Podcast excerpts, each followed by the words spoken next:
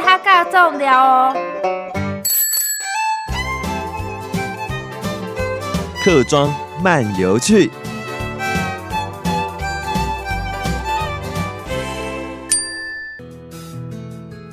大家好，我来讲哈北埔的有名的文学家，还有摄影家。因地北埔差别有名哈，但是我们也要了解北埔这个环境呢，它孕育了非常多艺术家。其中一个呢，就是摄影家邓南光，他本名叫邓腾辉。他呢，因为家境好啊，所以呢，很早就被家人呢送去日本念法政学院。但是呢，他虽然是念法政，可是他呢非常喜欢摄影，也因为家里经济条件够，所以呢，在他念书的时候，他就买有徕卡的相机哈。他拍的照片，我看了以后也非常的喜欢。他曾经说过，拍照之前一定要对人要有感情，所以他的作品验证了这句话。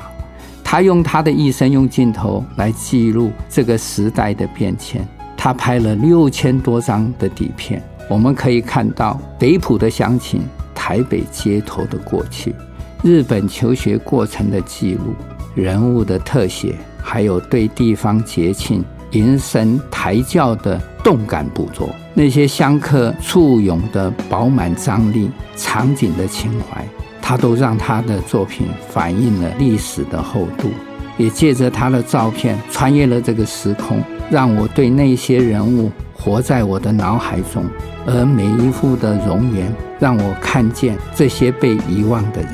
而每一个场景都让我记得那个地方。它让我想起了我在一九七九年，就是民国六十八年的往事。当年我在福大念大二，早上送报纸，有一天晚上去收报废，到学长校外的住宿地方，开门的时候就是被一幅照片深深的吸引，忘了时间，跟他谈他的摄影创作，不知不觉就天亮了，也只好匆匆忙忙告退，赶着去送报纸。大家，你可以想象吗？一个好的摄影作品是如此的可以震撼人心，动摇我们的灵魂。而我这位学长在今天已经是一个国际知名的摄影大师，他的名字叫钟荣光。他呢，让我呢开了眼界，看到这么多这么棒的作品，而且我们台湾有名的柯希杰大师也非常的称赞他。我的朋友，他的这种作品。也教我呢，开始欣赏这些摄影的作品。所以我有机会呢，我要提醒我的朋友，就是说，如果你到了北浦，除了古迹老街的美食之外，不要忘了参观邓南光纪念馆，他的作品是很值得回味的。我相信你看了也会深受感动，也会喜欢。另外呢，我要提文学家龙英宗，他在一九一一年出生在北埔。他呢也是念书的时候是念工商学校，所以呢他毕业以后是在台湾银行工作，但是他也是非常喜欢文学作品，也深受他的老师影响。诸位要知道，一个文学的作品呢，它反映了一个时代，反映了那个时代老百姓是怎么生活，他们生活中经历了哪些事情，他们怎么想怎么做，都可以从文学作品。我们看出倪端啊，所以呢，这个呃龙瑛宗他有一个作品，就是只有木瓜树的小镇，而是在日本的杂志刊登的。所以这个作品里面呢，它反映了那个时代我们台湾人的民情恶习，像譬如啦，喜欢赌啦、吸鸦片的问题啦、私娼的问题啦。还有呢，也反映了那个时代传统文化里面男尊女卑，女生都不被太重视啊、女生呢是可以被买卖的，在这婚姻制度里面，你都可以看到这些现象。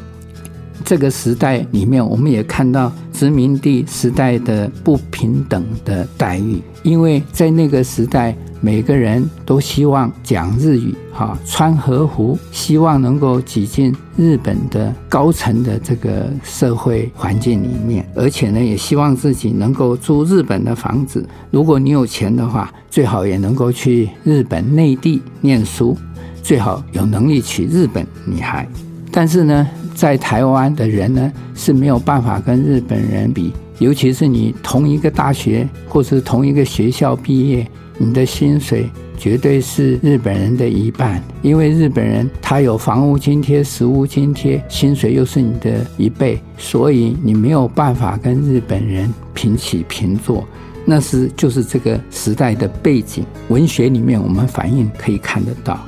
而且在那个环境里面分的就是日本人、台湾人、原住民，而且呢，在那个时代也有自我认同的困扰，到底我是谁？我是日本人吗？所以有些人他不认同日本，他们跑去了中国大陆。那中国大陆的人也不认同他们是中国人，所以他们都会有一些自我认同的困扰。而且呢，因为日本的统治，所以对台湾同胞呢，一般来讲都会比较轻视，而对日本文化会比较认同，甚至仰慕到去追求啊，希望能够呢跟日本人一样。而且在这个环境里面，我们也看到了这个生活习惯的改变。所以我讲文学是很重要，他看到了一个时代老百姓的思维的一个缩影。这个是呢，龙英宗，他本名刘宗荣。那他呢的那个文化馆就在北埔国校旁边，因为这个政府呢计划在九月把龙英宗文学纪念馆呢弄好。也就是在北埔邮局的正对面，我相信九月大家都可以看到这个文学馆，我们也有机会去参观这个文学馆。另外一题就是我的美术老师哈肖如松，虽然他祖籍是在北埔，可是呢，他出生在万华，北埔人仍然把肖如松划为北埔人。我相信一个人只要你成功，每一个你曾经走过、经过的地方。或者是你祖籍是这里，每一个人都希望跟你有关系，都以你为荣。就像邓雨贤一样，